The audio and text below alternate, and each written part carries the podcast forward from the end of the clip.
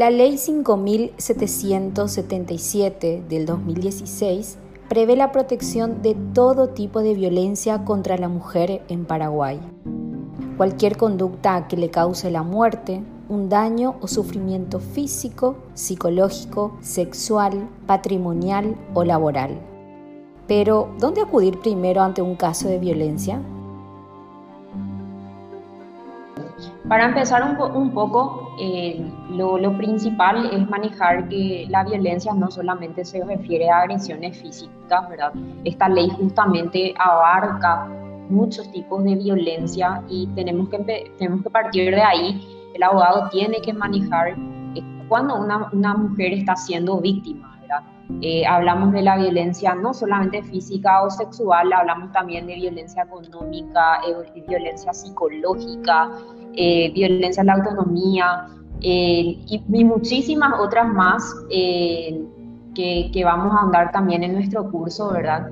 Lo, principal es siempre iniciar con una denuncia, con una denuncia formal, hablando un poco de, depende de qué tipo de violencia estamos hablando, tenemos como primera instancia el juzgado de paz a modo de poder obtener una respuesta rápida a través de una medida cautelar, ¿verdad? Eh, contra, contra el agresor. Claro, entonces eh, una el, primer paso, el primer paso, una denuncia formal ante el juzgado de paz para obtener una medida cautelar, ya sea de restricción de acercamiento o cualquier otro tipo de comunicación con la víctima, ¿verdad? Esto se hace de forma escrita o de forma oral. ¿Cómo se hace esto? Eh, en ambas modalidades. La víctima puede acercarse al juzgado y eh, en donde los funcionarios la van a recibir y van a tomar la denuncia, porque muchas veces muchas mujeres eh, por, por, su situación económica no tienen la posibilidad de llamar primero a un abogado, entonces por eso está diseñado de esta forma y pueden acudir al juzgado de paz en donde le van a tomar la denuncia, ¿verdad? Eh, o también, sí, sí. Sí, si es después de las 13 horas que pasa, porque hasta las 13 horas nomás atienden los juzgados de paz. Bueno, a través de una acordada se sancionó la atención permanente para casos de, de violencia eh, que necesitan una atención en forma urgente, que no puede esperar al día siguiente a las 7 de la mañana.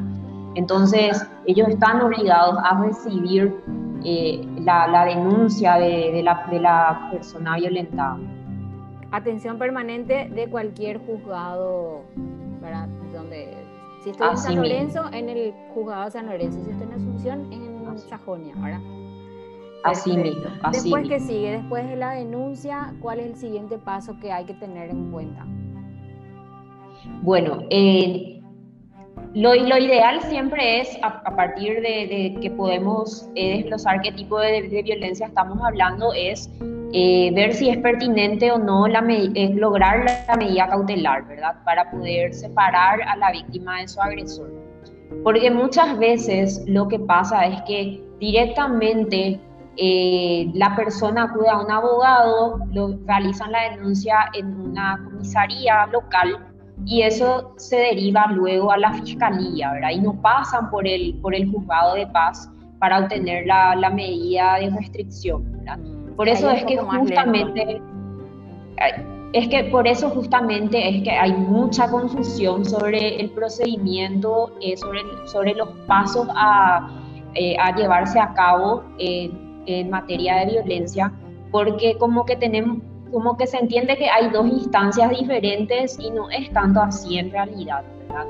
Eh, dependiendo de la urgencia, lo, ideal es siempre acudir al juzgado para lograr esta medida de protección, para lograr el, distanciamiento del agresor hacia la víctima y luego seguir el curso normal del diligenciamiento de las pruebas, etcétera, eh, y no, no es muy recomendable dar tiempo porque estos son casos que, que necesitan de, de, una pronta atención como para, eh, lo, o sea, no es recomendable darle un tiempo, esperar a ir a hacer la denuncia policial y que mm. Siga su curso eh, de una manera un poco más lenta, ¿verdad? Directo, realmente, sí, directo al juzgado de paz. Es lo, es lo ideal, sí. es lo ideal. Pero eso no quita con que se va a tener que hacer luego todos los demás procedimientos.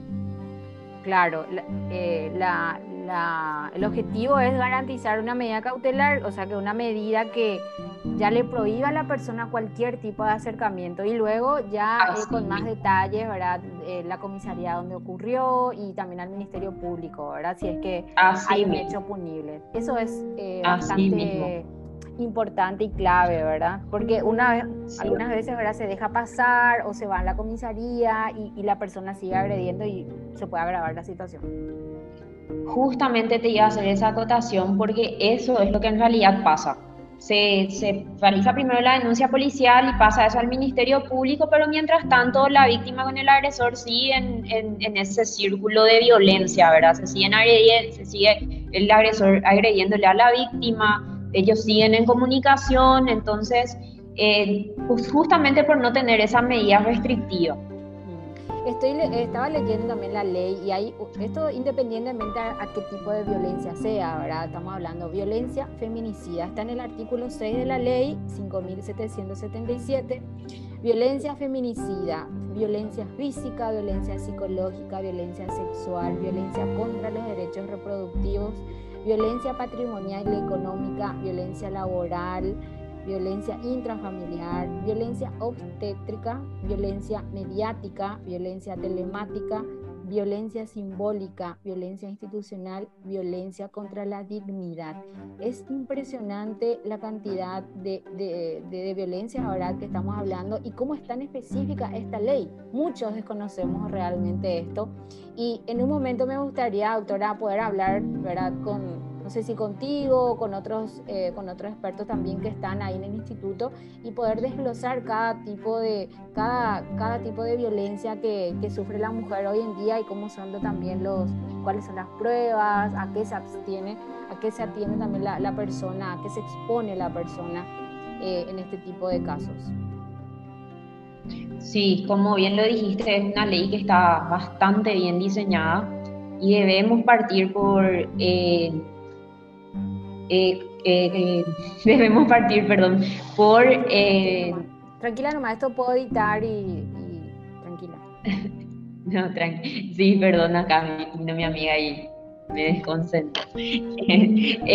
bueno, debemos partir primeramente en instruir a los profesionales sobre estos diferentes casos de, de, violencia que pueden ocurrir, porque cada uno se da en diferentes campos.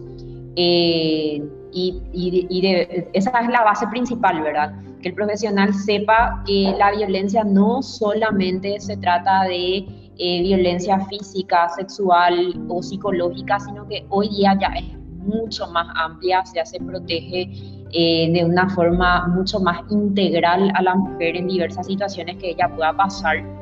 Eh, y como vos decís, a partir de ese conocimiento empezar a desglosar cómo se deben diligenciar las pruebas para poder realmente eh, hacer efectiva esa protección y lograr un resultado eh, que tienda a la, protección de la mujer eh, y, a, y, a, reparar ese daño que, que, ella sufrió, porque esta ley también habla de una reparación, también habla de, la de, de, la, de, de mecanismos para reformar al agresor es una ley que obviamente no tiene ejecución inmediata porque es algo que también como sociedad tenemos que ir introduciendo, tenemos que ir hablando eh, caso por caso, tenemos que ir madurando las ideas. Ahora como que estamos todavía muy centrados en, en, en, hacerle despertar a la mujer y que entienda cuándo está siendo víctima, ¿verdad? Pero es una ley eh, a largo plazo muy amplia eh, que debe madurarse no solamente desde el lado legal y psicológico, sino también desde el lado social eh, para que pueda eh, ser 100% eficaz. Claro, nosotros estamos hablando ahora de lo que es el procedimiento, ¿verdad? Un poco más para instruir a los abogados y capaz que a las víctimas también, ¿verdad? Pero el tema es que se debe socializar un poco más sobre la existencia de esta ley, que eso es lo que se desconoce, ¿verdad? De, momento, ¿verdad?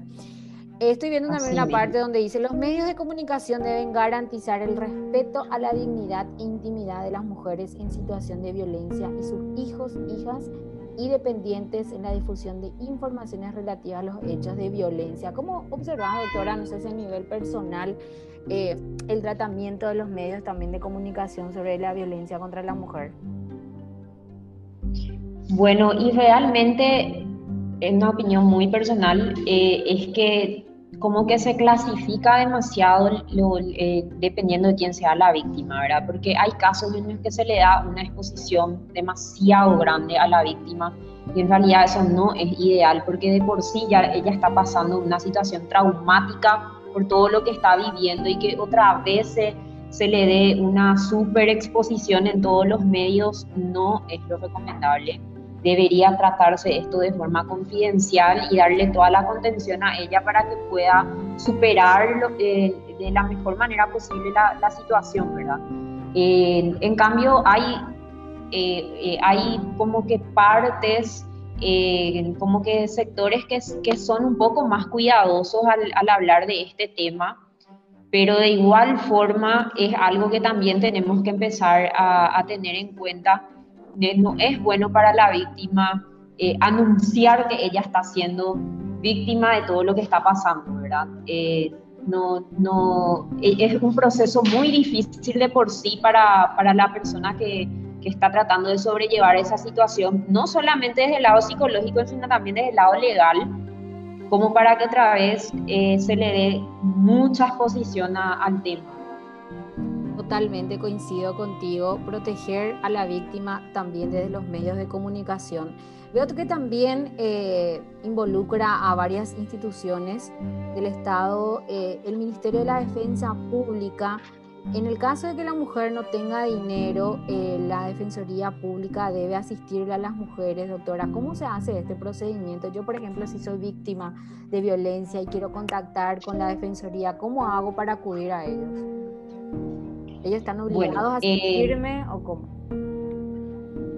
Bueno, en realidad hay como que un, pequeño proceso antes de, poder eh, ser beneficiario de, los profesionales de, la Defensoría Pública. lo, principal es demostrar que no hay, no, la mujer no tiene la solvencia como para poder contratar un, profesional eh, privado, ¿verdad?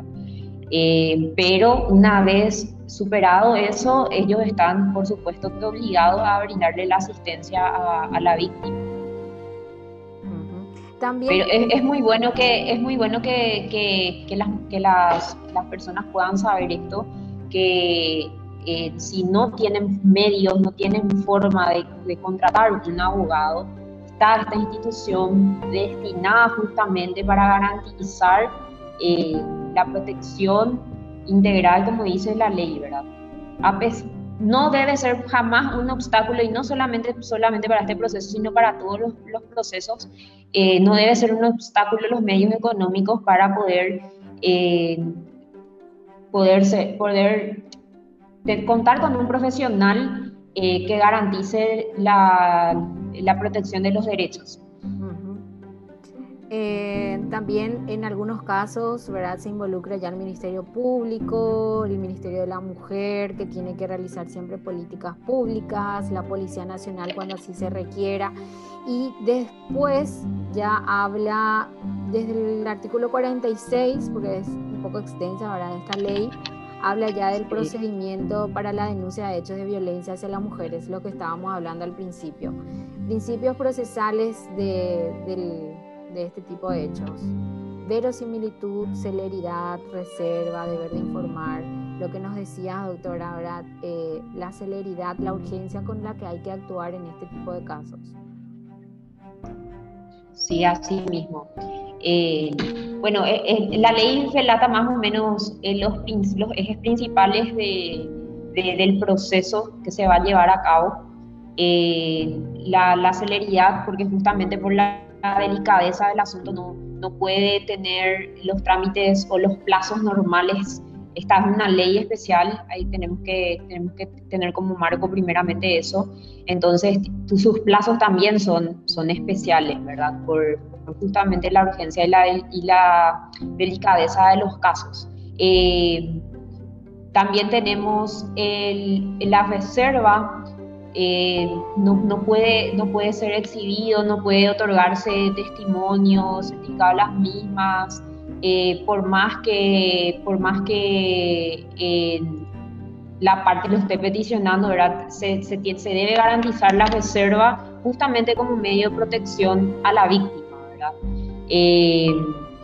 luego también el, el deber de informar la autoridad, el funcionario, el, auxiliar en general, la función pública, todos los intervinientes en sí que estén, que estén involucrados tienen la obligación de informarle a la mujer acerca de los procedimientos en el idioma que comprenda, eso habla también la ley, de una forma accesible a, a la comprensión, porque tenemos que, tenemos que tener en cuenta justo lo que dijimos al principio, de que muchas mujeres obviamente no, no tienen conocimiento de, lo que dice esta ley, se van, acuden al juzgado sin saber con qué respuesta se van a topar.